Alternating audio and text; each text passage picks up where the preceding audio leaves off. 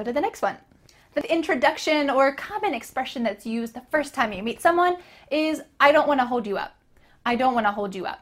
This is probably what you would say at the end of that quick conversation together when you first meet someone. And it means, oh, I see that you probably have something else that you want to do. Maybe you want to go grocery shopping and you see each other at the grocery store.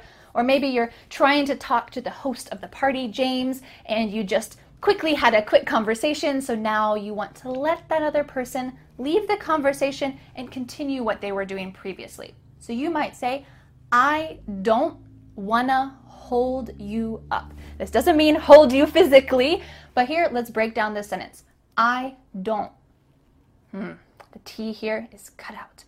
Your tongue is going to be at the top of your mouth, but you're not going to let the air through. I don't wanna hold you up.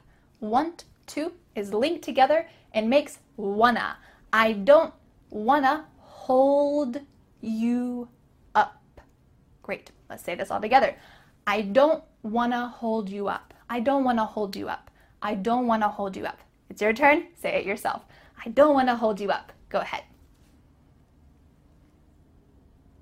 Great work. Let's go to the next one. And the final expression that's often used the first time you meet someone is uh, maybe see you around sometime. Maybe see you around sometime. What does this mean? It means that maybe you'll never see this person again, or maybe you will. I don't know. But it's just kind of a polite way instead of saying, okay, let's make plans to see each other on Saturday, 5 o'clock. No, you're just saying, okay, it was nice to see you maybe see you again sometime. so you might say, maybe see you round sometime. What's happening with the word around?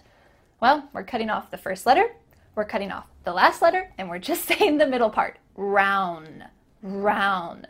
This means around town or just somewhere in general. This is the common reduction when we're speaking quickly. You'll probably hear people say this in movies or TV shows or in conversations, and now you can say it too. Let's say it all together. Maybe see you round sometime. Maybe see you round sometime. Maybe see you round sometime. Maybe see you around sometime. All right, I'm going to pause and it's your turn. Go ahead. Great work.